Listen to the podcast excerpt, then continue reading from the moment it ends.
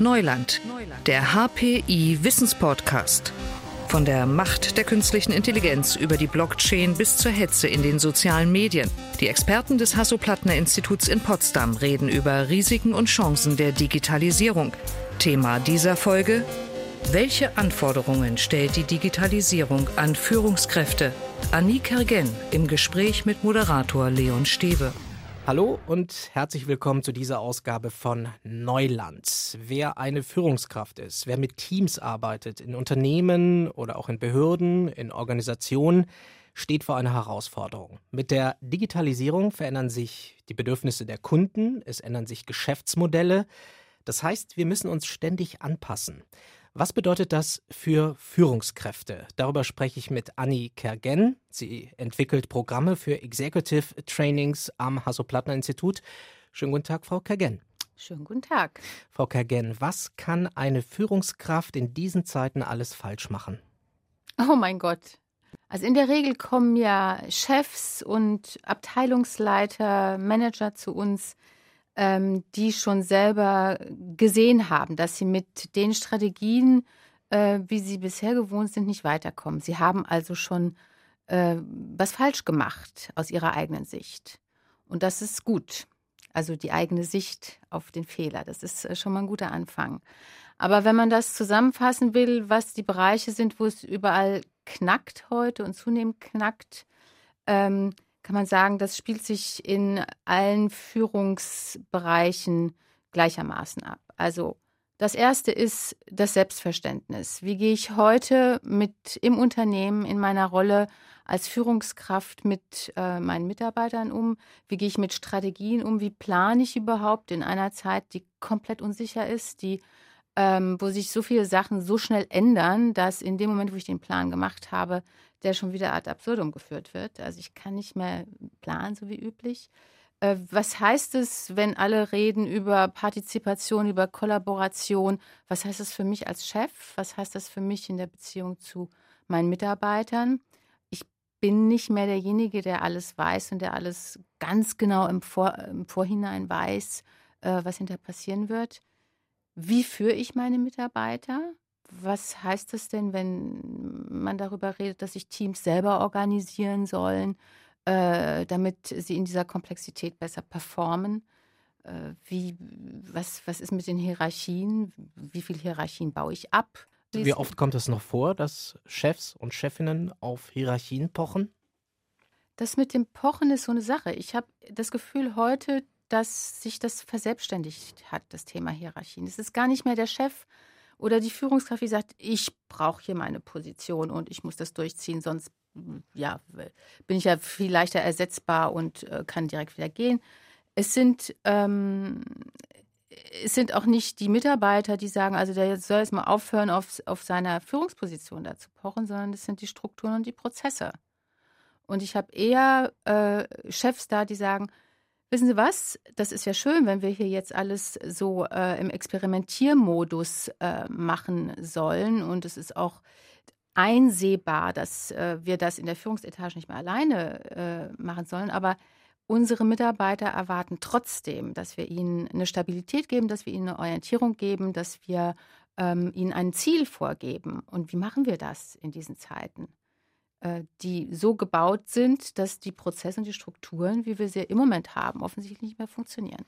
Für manche geht es aber dann vielleicht doch auch ans Eingemachte. Einige Führungskräfte könnten ja auch das Gefühl haben, sie müssen ihre Position verteidigen. Ist das ein Irrglaube? Ich glaube, das ist ein, eine ganz natürliche Reaktion.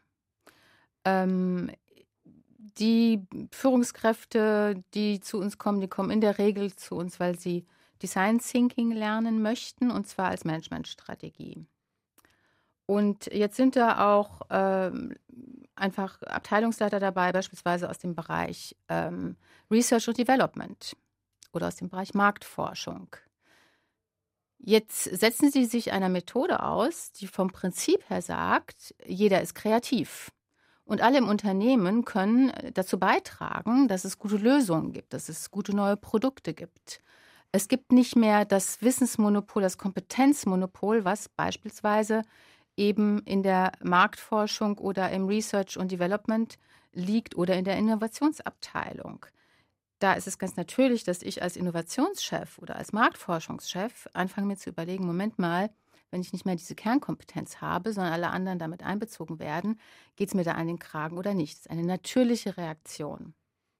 Ich habe es noch nie erlebt, dass jemand über diese natürliche Reaktion nicht hinweggekommen ist, weil in dem Moment, wo ich verstehe, beispielsweise als Abteilungsleiter der Marktforschung, wie ich mit neuen Instrumenten einfach ganz neue ähm, Erkenntnisse über meine, über meine Kunden gewinnen kann oder auch übrigens ganz neue Erkenntnisse über meine Kollegen gewinnen kann, was die so brauchen, dann löst sich das in Luft auf, weil der Benefit, also der Nutzen der ganzen Geschichte viel, viel größer ist als äh, die Angst meines Egos, dass ich jetzt ähm, irgendwie meine Kompetenz verliere oder meine Legitimation verliere. Aber es ist interessant, dass Sie sagen, Wissen, Erfahrung ist eigentlich kein Hauptfaktor mehr für eine Führungskraft. Das ist wahrscheinlich das ähm, Schwierigste, mhm. was es zu lernen gilt. Ähm, wir sind ja alle so erzogen, äh, dass wir am besten mit der Schule ausgelernt haben. Ne, das, oder auch als, ne, wenn ich ausgelernt habe, bin ich Meister. Das liegt ja auch schon so in unserer, in unserer Sprache verankert. Und äh, plötzlich äh, stellen wir fest, Moment mal, das funktioniert heute nicht mehr. Das, äh, da draußen ändert sich alles so rucki so schnell. Ähm, es poppen ständig neue Startups äh, auf und verändern den Markt. Ähm, ich muss jetzt weiter lernen. Und es gibt ein, ähm, ein sehr kluges Buch von ähm, einem der führenden Unternehmensberatungspartner oder führenden Unternehmensberatungen ein Partner. Ähm, die Unternehmensberatung, mit der wir nicht verbandelt sind, heißt Egon Zehnder. Und einer der Partner hat ein Buch darüber geschrieben, dass sie heute Führungskräfte suchen zum allerersten Mal in der Geschichte, wo es eben nicht darum geht, dass die eine große Kompetenz haben, eine lange Erfahrung, ähm, sondern wo es darum geht, ähm, dass sie ein, ein, eine schnelle Auffassungsgabe haben, dass das schnelle Lerner sind. Das heißt, Erfahrung und Wissen ist nach wie vor noch wichtig, aber wichtiger, viel wichtiger wird die, äh, die Fertigkeit, sich schnell an Gegebenheiten anzupassen und schnell etwas Neues zu lernen. Und das finde ich sehr bemerkenswert, dass wenn einer der größten Headhunter in Deutschland sagt, das sind die Leute, die wir gerade suchen, ähm, das, äh, da scheint sich wirklich etwas zu tun, ein richtiger Paradigmenwechsel. Das stellt die Dinge wirklich auf den Kopf, ja. wenn die Analysefähigkeit im Vordergrund steht und die Auffassungsgabe, wie Sie sagen. Wenn wir es mal positiv wenden, was muss dann eine Führungskraft leisten? Muss sie Informationen sammeln können? Muss sie moderieren können? Geht es ums Kommunizieren? Um was geht es? All das. Mhm. Ähm, in erster Linie würde ich sagen, geht es darum, wenn wir wirklich über die Führungskraft sprechen und nicht über den Menschen im Unternehmen, in der Organisation, in der Wertschöpfungskette allgemein, geht es darum, bestimmte Dinge zu ermöglichen.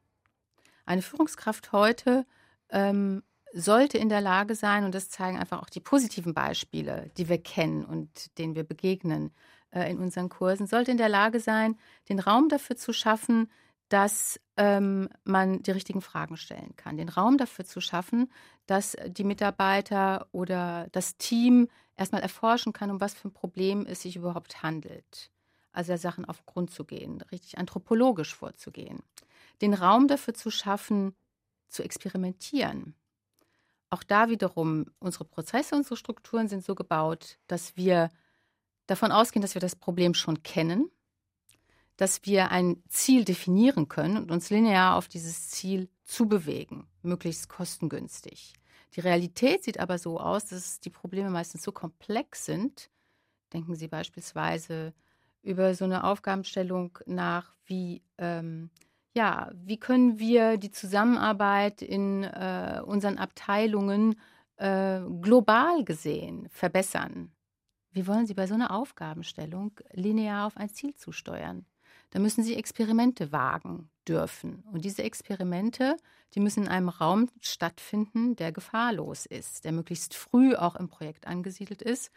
Wo man auch eben, scheitern kann. Damit es eben noch nicht so viel Geld kostet. Mhm. Weil wenn ich am Anfang des Projektes einfach verschiedene Sachen ausprobiere, wie diese Zusammenarbeit global besser funktionieren kann, dann habe ich eine viel größere Chance, hinterher zu was zu kommen, was wirklich validiert ist was getestet ist und was ich dann entsprechend ausrollen und skalieren kann. Das Testen ist wichtig, auch, weil es vielleicht um Navigation geht? Denn es geht ja darum, auch Ziele sich zu definieren. Und Sie haben es ja angesprochen. Wie definiert man Ziele für eine Welt, die so unklar ist, die so unübersichtlich ist? Wie geht man da vor? Die Natur der Ziele oder die Natur der Zielformulierung, äh, denke ich, ändert sich. Also anstelle zu sagen, wir brauchen innerhalb der nächsten drei Jahre eine Profitabilitätssteigerung von mindestens 15 Prozent pro Jahr, was natürlich auch wichtig ist, weil wirtschaftende Unternehmen müssen ja Profit machen, wird es ähm, zunehmend darum gehen, ein übergeordnetes Ziel zu formulieren, was es den Mitarbeitern, den Teams erlaubt, sich auch selber zu steuern. Wenn ich weiß, warum äh, mein Unternehmen auf der Welt ist, was die Legitimation ist, was der, der Grund ist, äh, warum es besteht, dann fällt es mir auch viel leichter, ähm, selber entsprechend einer übergeordneten Zielsetzung dann eben quantitative Ziele zu erreichen und Entscheidungen selber zu treffen. Also es braucht dann nicht mehr an jeder Ecke den Chef, der da sagt, jetzt äh, Reporting, zeigt mir mal, wie weit ihr seid in der Zielerreichung, sondern ich kann dann wirklich auch eine Selbststeuerung unterstützen.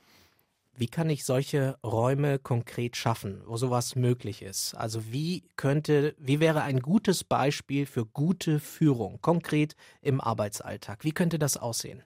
Also es gibt ein Beispiel äh, ganz konkret, das ist ein, ein Alumni äh, unserer Kurse, eine Führungskraft, ein Bereichsleiter in einer großen Automobilfirma. Was der als erstes gemacht hat, äh, als er dann das übersetzen wollte, was er im Kurs gelernt hat. Er hat sein Büro ausgeräumt.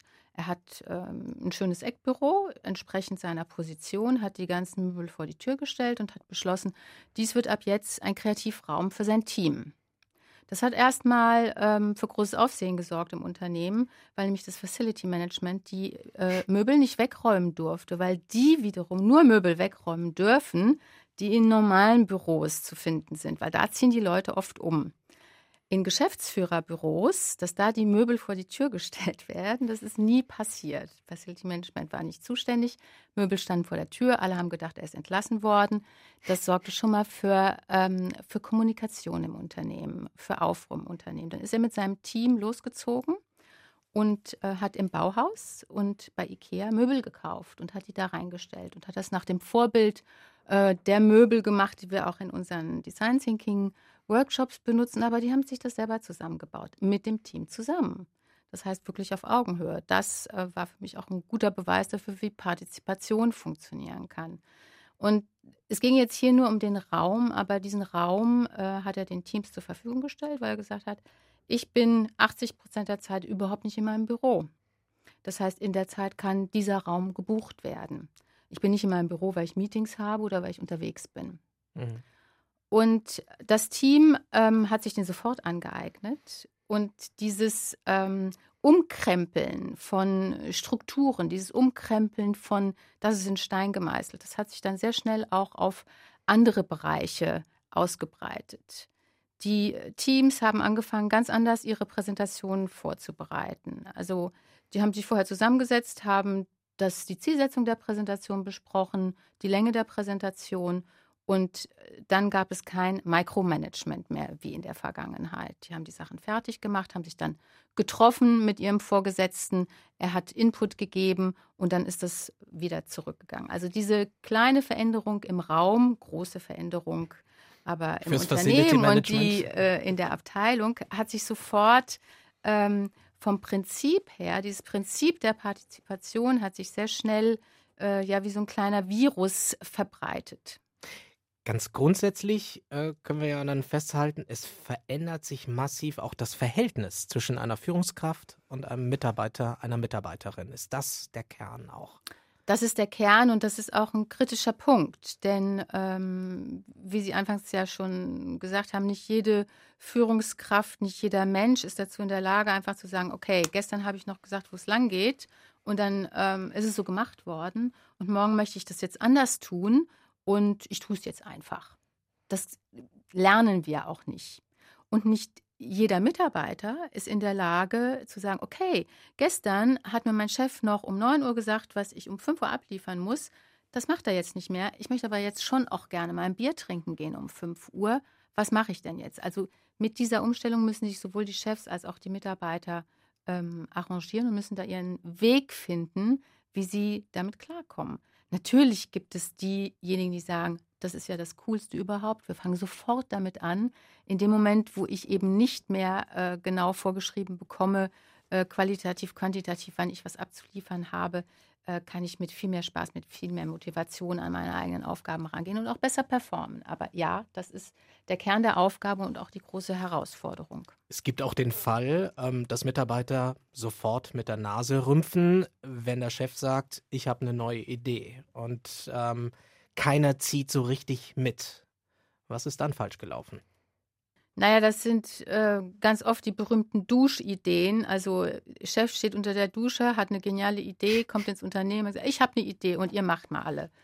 Und äh, es ist ihm überhaupt nicht klar, was er damit auslöst, weil er eben nicht darüber nachdenkt, wie das operativ umzusetzen ist. Und auch da verändert sich sehr viel.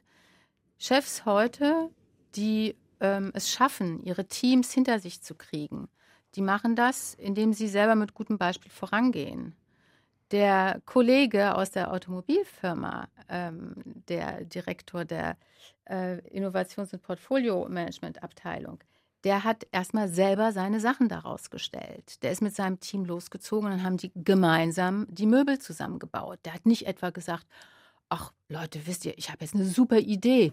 Ihr kriegt mein Büro, macht doch mal. So, und dann haben die überhaupt nicht gewusst, hätten die überhaupt nicht gewusst, was sie machen sollen. Nein, er hat das Zeug selber vor die Tür geschoben. Also Chefs, die ihre Teams motivieren wollen, ähm, mit anzupacken, im Entrepreneur-Sinne mit anzupacken, müssen es heute wirklich vormachen. Diese Teilung von ich mache die Strategie und die Operationalisierung passiert dann woanders, die funktioniert nicht mehr so gut heute. Welche Rolle spielt Empathie welche Rolle spielt das Einfühlungsvermögen auch in die vielleicht Bedürfnisse auch von Mitarbeitern? Eine ganz große Rolle. Also Empathie ist ja eine, eines der wichtigsten Design Thinking Prinzipien, auch übersetzt als Nutzerzentriertheit. Wir sagen lieber die menschliche Zentrierung. Und ähm, über Empathie oder Nutzerorientierung wird sehr viel im Marketing gesprochen und sehr viel äh, gesprochen, wenn es darum geht, wie bringe ich denn meine Produkte schnell an die Kunden. Da soll man sich ja in die Kunden reinversetzen können. Aber noch viel zu wenig, wenn es um Transformationsprozesse geht, wenn es um digitale Transformationsprozesse geht. Ähm, wenn ich beispielsweise meine digitale Transformation so formuliere, dass ich sage, naja, ich gebe viel Budget in die IT-Abteilung und die sollen uns dann ähm, digitale Technologie zur Verfügung stellen, die uns hilft, unsere Prozesse und Abläufe effizienter zu machen, dann kann das funktionieren. Die Wahrscheinlichkeit ist jedoch sehr groß, weil ich mich eben nicht in die Nutzer, in meine Mitarbeiter reingefühlt habe, reinversetzt habe, die nicht befragt habe, was sie überhaupt brauchen, wo überhaupt der Haken gerade ist, wo Verschwendung äh, stattfindet, wo Jobs doppelt laufen. Äh, da ist die Wahrscheinlichkeit sehr groß, dass ich haarscharf am Problem vorbei budgetiert und ähm, äh, letztendlich dann auch vorbei entschieden habe, wenn es, äh, wenn es um die Anschaffung der digitalen Technologie geht. Wer kein Talent dafür hat, muss es lernen. Und das ist ja die Frage. Wie lernt eine Führungskraft so etwas, wenn wir wissen, dass wir natürlich alle ein Mindset haben, das auf Erfahrung, Routinen, Konvention beruht? Wie verändere ich als Führungskraft da mein Mindset dafür? Meine persönliche Meinung dazu ist und auch meine persönliche Erfahrung, ähm, ich bin selber Führungskraft, man muss es machen, man muss es erleben, man muss es trainieren. Und da haben wir äh, im Design Thinking äh, eine sehr umfassende Toolbox, ein Werkzeugkasten, der mir hilft, als Führungskraft bestimmte, ähm, ein, eine bestimmte Haltung zu trainieren. Übrigens auch im geschützten Raum. Ich muss das nicht gleich am lebenden Objekt mit meinen Mitarbeitern machen, sondern ähm, ich kann das in einem Kurs ausprobieren oder ich kann es auch gemeinsam mit meinen Mitarbeitern, mit meinem Team ausprobieren, wie ich es schaffen kann, mich in jemanden anders hineinzuversetzen. Ähm, Sie haben vielleicht schon mal davon gehört, es gibt Krankenhäuser, die benutzen ähm, also Krankenhäuser für sehr alte Leute, geriatrische mhm. äh, Abteilungen, die benutzen, um ähm, Pfleger äh, wirklich ein, ein Gefühl dafür zu geben, wie sich ihre wie sich ihre Nutzer, also wie sich die Patienten fühlen, benutzen die ähm, äh, solche Anzüge, die dafür sorgen, dass ich mich fühle, als wäre ich 85 Jahre alt. Das mhm. heißt, ich kann mich nicht mehr so schnell bewegen. Ich habe Gewichte, ich habe ähm, möglicherweise viel, viel mehr Körpervolumen. Ich bekomme eine Brille auf, die dafür sorgt, dass ich nur noch 40 Prozent dessen erkennen kann. Ich habe Handschuhe an, die ähm, das simulieren, dass ich die Dinge nicht mehr richtig greifen kann, weil ich Arthritis habe. Und so werden Pfleger ausgebildet. Und diese gleiche Technik, das ist ein, das ist ein Werkzeug einfach. Und ähnliche Werkzeuge benutzen wir im Design Thinking, um äh, den Unterschied klarzumachen zwischen Kundenorientierung und Empathie. Mhm. In dem Fall wäre es ja auch so, da könnte sich ja auch eine Führungskraft in die Situation eines Mitarbeiters reinversetzen, oder? Genau. Also wir haben auch solche Dinge wie, äh, das hört sich jetzt ein bisschen das hört sich jetzt ein bisschen kindergartenmäßig an, äh, wie Rollenspiele, wo tatsächlich die Führungskraft sich in eine Mitarbeiterrolle hineinfühlt und wir entsprechend ähm, ja ein Produkt auch äh, so testen, dass, äh, dass, der, äh, ja, dass der Chef äh, ja in die Rolle sich reinversetzt äh, fühlt, wie, wie eben, wie fühlt sich die Lobbyfrau in seinem Unternehmen. Was machen Sie, wenn eine Führungskraft sagt, ich würde ja gerne anders arbeiten. Ich würde hier ja gerne vieles verändern. Aber die Struktur erlaubt es nicht. Was sagen Sie dann? Da sage ich dann erstmal, da hast du recht. Weil äh, es ist in der Tat so, dass ähm, die meisten Menschen, die in Unternehmen arbeiten, sehen ja genau, wo es hakt. Es sind ganz wenige, die jeden Tag dahin und sagen, alles ist super und es bleibt auch alles super und äh, wir verändern nichts und dann geht das so weiter. Tatsächlich sind es die Strukturen und die Prozesse, die so eine Kraft haben, äh, dass selbst äh, Menschen in Führungspositionen sagen, also es ist jetzt wirklich schwierig, hier was anders zu machen. Die einzige Chance, hier eine Veränderung herbeizuführen, und mit Veränderung meine ich nicht das ganze, das ganze Thema schließen und dann wieder neu aufmachen. Veränderung heißt ja, was nehme ich, was schon da ist, ähm, um daraus etwas Neues entstehen zu lassen. Und die einzige Chance liegt darin, die Punkte zu definieren im Unternehmen, im Wertesystem, äh, in den Prozessen, in den Abläufen, in vielleicht den informellen äh, Strukturen, die es da gibt, äh, vielleicht in den Abläufen, die so gar nicht geplant sind äh, von der Institution her, aber sehr clever sind. Also die Punkte festzustellen, wo ich ansetzen kann wo ich wirklich eine große Hebelkraft auch entfachen kann. Und das bezieht sich auch auf die Menschen dort. Es wird Menschen dort geben, die sagen, lass mich in Ruhe damit, wenn ich um fünf nach Hause gehen kann und im Übrigen werde ich in zwei Jahren pensioniert, dann äh, bin ich happy. Das sind nicht diejenigen, die ich als Führungskraft mir auserwähle, um als Ambassadoren der ähm, neuen Art zu arbeiten durch die Lande zu ziehen. Das muss auch überhaupt nicht sein. Also die Hebelpunkte, die Ansatzpunkte finden, die schon eine gewisse Sympathie haben ähm, in Hinblick äh, Veränderung und dort ansetzen. Sie stupsen Führungskräfte darauf an, natürlich auch am Hasso-Plattner-Institut, zum Beispiel beim Programm Leading Digital Transformation and Innovation. Äh, wie muss ich mir das vorstellen? Wie läuft dann so ein Kurs ab? Der Kurs läuft so ab, dass Sie, ähm, das ist ein offener Kurs, das heißt, wenn Sie sich zu diesem Kurs anmelden, treffen Sie auf ähm, 20, 25 äh, Gleichgesinnte, äh, Manager, äh, Menschen in Führungspositionen. Das Gute daran ist, die kommen zwar alle aus unterschiedlichen Bereichen, aus unterschiedlichen, äh, haben unterschiedliche Funktionen, unterschiedliche Märkte, haben aber alle ähnlich äh, gelagerte Probleme. Das heißt, der Austausch ist da schon mal gegeben. Und was dann passiert ist, ähm, sie beschäftigen sich mit einer realen Aufgabe. Eine Aufgabe könnte sein, äh, wie helfe ich einer Führungskraft heute, äh, einen Change-Prozess äh, gut aufzusetzen und dann auch zum Laufen zu halten. Also sie arbeiten an ihrer eigenen Aufgabe, benutzen aber dann Design Thinking Tools, um sich dieser Aufgabe zu nähern. Und wie schnell macht es dann Klick? Dass ich dann verstehe, aha, okay, so müsste ich eigentlich agieren, so müsste ich eigentlich arbeiten, so müsste ich eigentlich mit Mitarbeiterinnen und Mitarbeitern umgehen. Also der schnellste Klick, äh, den wir generieren können, dauert anderthalb Stunden. Das sind die sogenannten Fast Forwards. Da gehen Sie äh, durch den ganzen Design Thinking Prozess wirklich in einer sehr hohen Geschwindigkeit durch. Und das sorgt in der Regel dafür, dass ich ein Gefühl dafür kriege, das ist eine andere Herangehensweise. Ich befrage eine echte Person über ihre Probleme. Daraus formuliere ich eine Problemstellung und ich finde Lösungen im Team, Lösungen für diese Problemstellung, die ich sofort teste, ähm, wo ich mir sofort Feedback hole, die ich sofort iteriere, also verändere. Ähm, ich baue diese Lösungen auch so, dass äh, sie ähm, sichtbar sind. Äh, entweder male ich irgendwas oder ich baue irgendwas aus Lego und äh, kann entsprechend dann mehr lernen über, habe ich das Problem wirklich richtig verstanden, weil ich ja dann entsprechendes Feedback auf die Lösung bekommen habe. Das ist der schnellste Klick. Der Minimum-Klick, ähm, wofür wir jetzt auch ein Programm entwickelt haben, speziell für Vorstände, die ja gar keine Zeit haben, aber eben auch ein bisschen mehr brauchen als nur ein Schnelldurchlauf anhand einer einfachen Aufgabenstellung, ist ein Tag.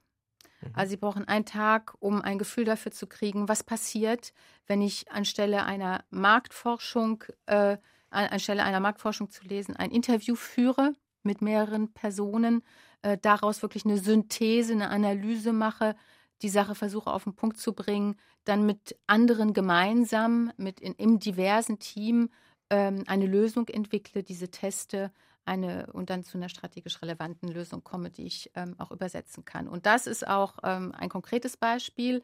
Also eine Vorstands, ein gesamter Vorstand kam zu uns, haben das einen Tag gemacht, hatten die Lösung für eine strategische Fragestellung, die sie dann auch umgesetzt haben. Das ist ja der sensible Punkt. Also ich kenne das aus dem persönlichen Bereich. Man kommt sehr engagiert aus diesen Workshops heraus und dann verpufft das irgendwie und die Implementierung funktioniert nicht und man kommt dann doch nicht weiter und dann versandet das irgendwo.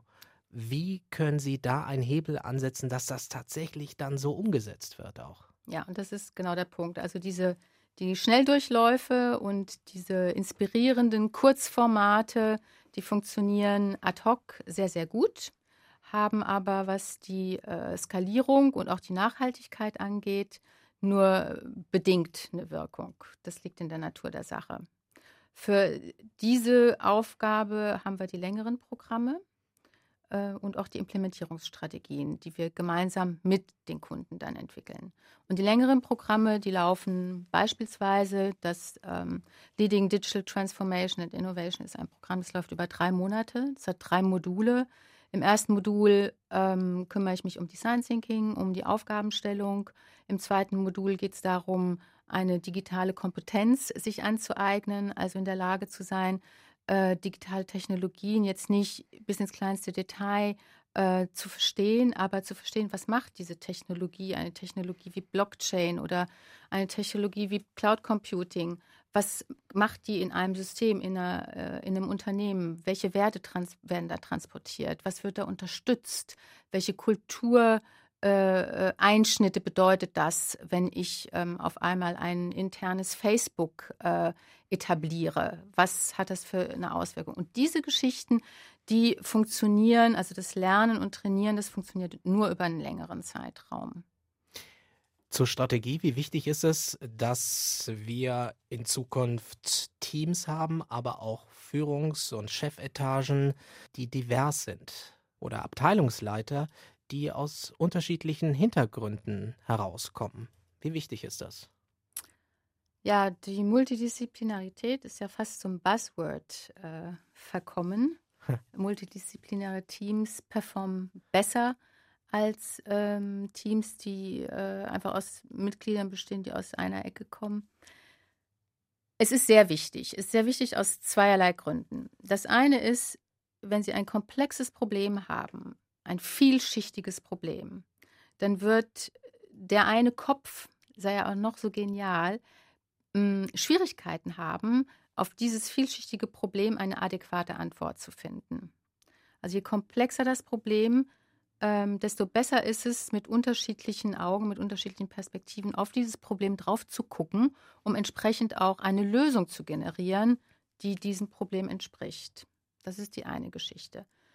Ob das Team divers ist im Sinne von, ich habe verschiedene Disziplinen, die da an einem Tisch sitzen. Ich habe verschiedene Erfahrungslevel, die an einem Tisch sitzen. Ich habe Männer und Frauen, ich habe unterschiedliche Kulturen, ich habe unterschiedliche Abteilungen. Das ist eigentlich egal. Hauptsache heterogen. Der zweite Aspekt ist, wenn wir über Transformation reden, wenn wir über Change reden, dann reden wir letztendlich darüber, wie kommt das Neue in die Welt. Wie kommt das Neue in die Welt? Nicht das Neue irgendwo, sondern in die Welt. Das heißt, Innovation in diesem Sinne oder Transformation, der zugrunde liegende, man könnte sagen, Algorithmus ist die Disruption, gefolgt von der Integration.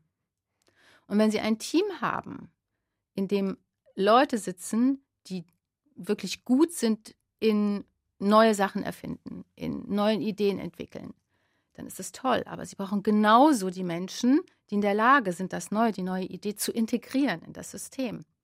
Sonst kommt das Neue eben nicht in die Welt, sondern es bleibt außerhalb der Welt. Wie weit sind die Unternehmen in Deutschland vor dem Hintergrund? Es geht ja auch um einen Kulturwandel. Wie weit sind die Unternehmen und wie weit sind sie noch nicht? Das ist eine sehr schwierige Frage, weil wir natürlich bei uns am Institut nur die Unternehmen sehen, die erkannt haben, dass sie auf eine andere Art und Weise ähm, arbeiten müssen, sich neue Techniken, sich neue Strategien, sich neue Tools überlegen müssen. Ähm, sie haben das erkannt. Die meisten haben auch schon angefangen damit und wollen das tun. Und die allermeisten sind sich auch im Klaren darüber, dass es nicht in einem Eintagesworkshop ähm, erledigt ist, sondern dass sie sich damit wirklich auf eine Reise begeben, die äh, wahrscheinlich eine Weile anhalten wird, wenn nicht überhaupt jetzt die neue Art sein wird, wie man mit äh, Wertschöpfung umgeht. Es ist schwierig. Ich würde eher fragen, wer ist heute noch da, der sagt, es soll alles bleiben wie bisher?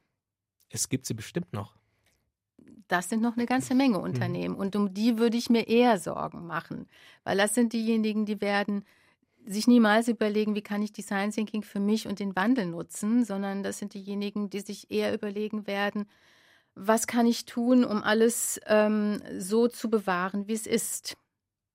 Und vielleicht muss man dann wiederum mit einer Innovationstechnik, mit einer Innovationsmethode oder einer Innovationsstrategie ähm, tatsächlich diesen Unternehmen helfen, diese Sicht vielleicht in Frage zu stellen. Das sagt Annie Kagen, Programmentwicklerin für Executive Trainings am Hasso-Plattner-Institut. Frau Kagen, ganz herzlichen Dank für das Gespräch heute. Very welcome. Und in unserer nächsten Ausgabe von Neuland geht es um die Frage, wie hilft uns das Internet der Dinge, gesund zu bleiben. Dazu dann mehr in unserer nächsten Folge. Digitales Wissen verständlich auf den Punkt gibt es alle zwei Wochen bei Neuland, dem Wissenspodcast des Hasso-Plattner-Instituts.